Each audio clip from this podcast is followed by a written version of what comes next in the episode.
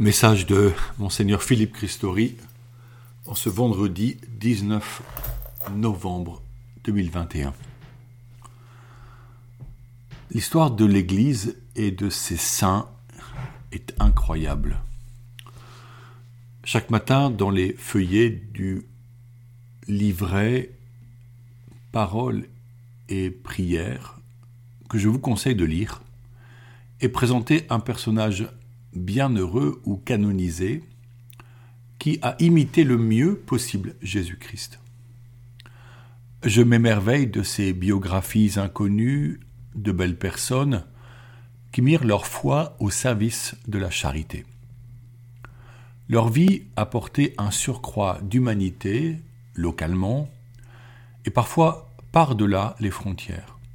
Tous, par leur sainteté, ont élevé l'Église et la société dans laquelle ils vivaient,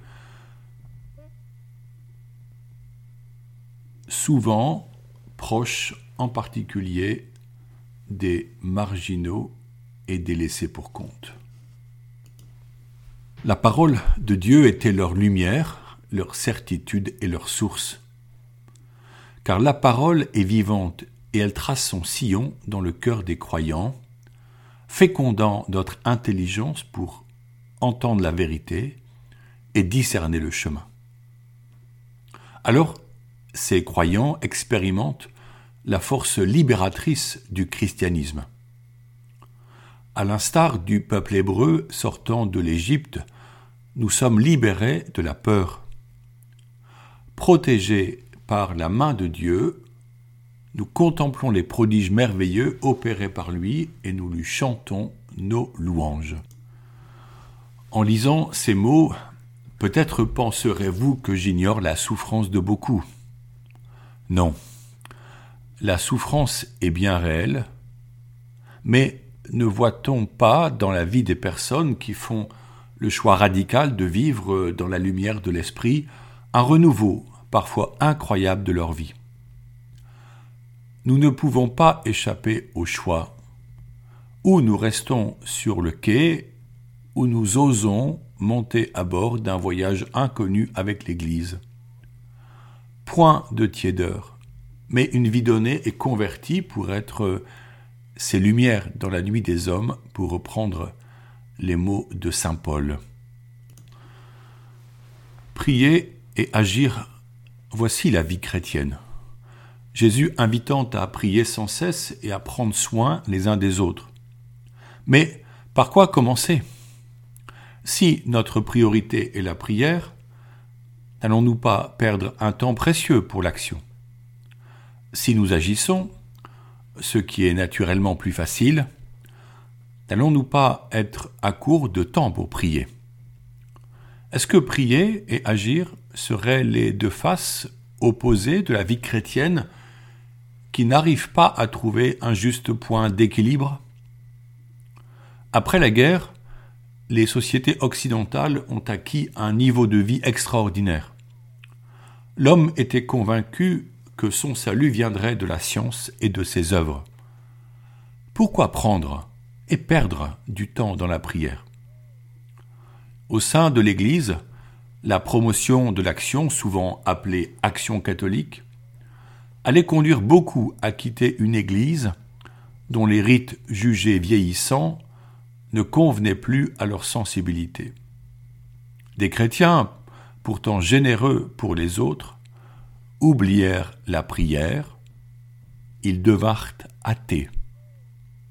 La foi disparaît si elle n'est pas enracinée dans une relation personnelle et intime avec Jésus-Christ.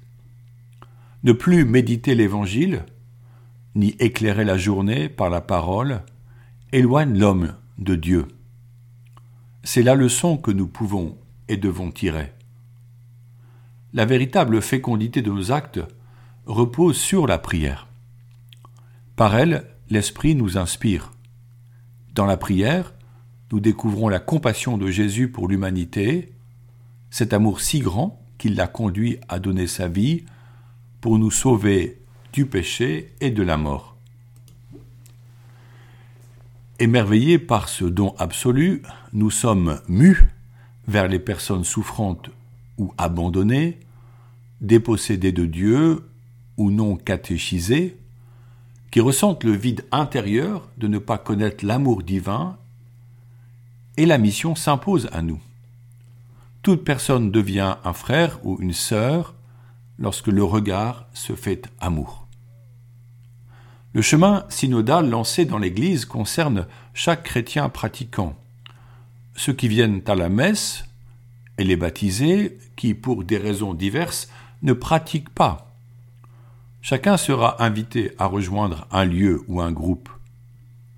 Méditant la parole de Dieu, invoquant l'Esprit Saint, ces personnes se laisseront surprendre, je l'espère, par les inspirations du Saint-Esprit qui veut conduire l'Église du Christ sur des chemins nouveaux pour aller annoncer le Christ vivant.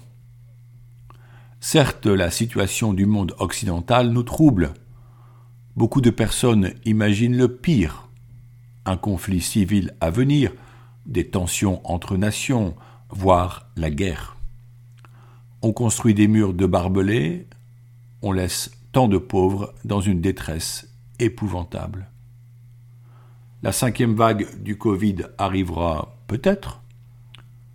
Nous espérons que l'Église, portera haut et fort le message des béatitudes, particulièrement Heureux les artisans de paix.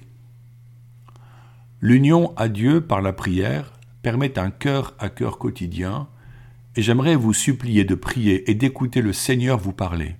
Vous susurrez quelques idées.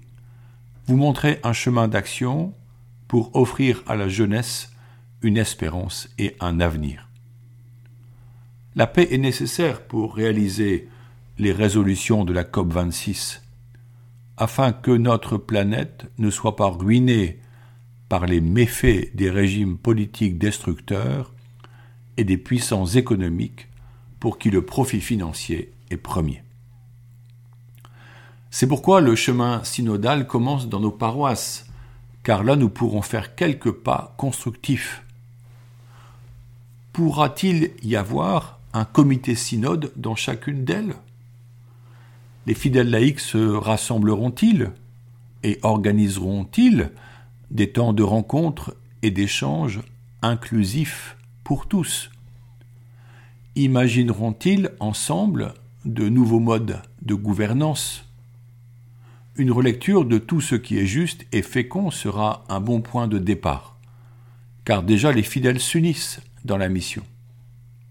Par exemple, ne faudrait-il pas un renouvellement plus fréquent des responsables en anticipant ces passages de témoins? De nouveaux talents attendent leur tour mais ne se font pas connaître car la place est rarement libérée.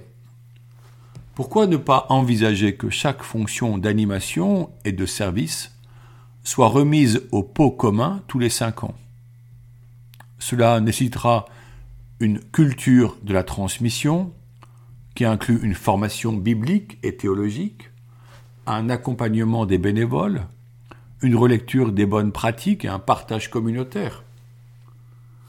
Je vous invite à piocher sur le site du diocèse les explications données en vue de la mise en route du synode sur la synodalité. Dimanche prochain sera fêté Jésus-Christ sous le titre Christ roi. Ce roi fit tant peur à Hérode que ce dernier envoya ses sbires massacrer les enfants de Bethléem. Jésus est venu grâce à l'amour du Père et à l'amour qui unissait Joseph et Marie. Sa vie fut cachée dans une maison troglodyte de Nazareth, où il apprit le métier de son père putatif, charpentier. Adulte, il marcha sur les routes de Judée et de Galilée. Là, il enseignait sans fortune ni escorte, entouré d'une foule de gens simples qui reconnaissaient en lui le Messie attendu. À notre tour, par le sacrement du baptême, nous devenons prêtres, prophètes et rois, prêtres pour offrir avec Jésus nos vies en sacrifice pour le salut des hommes, prophètes pour être la voix qui dit aujourd'hui ce que le Verbe divin enseigne, roi pour servir comme disciple Jésus, qui s'est abaissé, et que nous rencontrons en nos frères souffrants. Ma royauté n'est pas de ce monde, dit-il. Nous ne cherchons pas à établir un régime politique chrétien, mais nous nous impliquons dans la société pour que l'Évangile nourrisse et enseigne les responsables politiques sur l'authentique sagesse, condition vers la justice et la paix. En effet, l'Église annonce le salut en accompagnant la vie concrète des personnes. La première phrase de la Constitution pastorale, Gaudium et Spes du Concile Vatican II, est toujours d'actualité. Je la cite. Les joies et les espoirs, les tristesses et les angoisses des hommes de ce temps, des pauvres surtout et de tous ceux qui souffrent, sont aussi les joies et les espoirs les tristesses et les angoisses des disciples du Christ, et il n'est rien de vraiment humain qui ne trouve écho dans leur cœur. Au numéro 1. Fin de citation. Lors de la marche synodale, si la compassion nous déplace un peu et que nos communautés innovent, le bien commun en sortira grandi. Prions cette semaine pour que cela advienne dans la confiance que Jésus, notre roi, veille sur nous. Voici la prière de John Henry Newman. Guide-moi, douce lumière, dans l'obscurité qui m'entoure, guide-moi pour aller de l'avant. La nuit est profonde et je suis loin de ma demeure. Guide-moi pour aller de l'avant. Veille sur mes pas je ne demande pas à voir l'horizon lointain. Un seul pas à la fois me suffit. Bonne journée.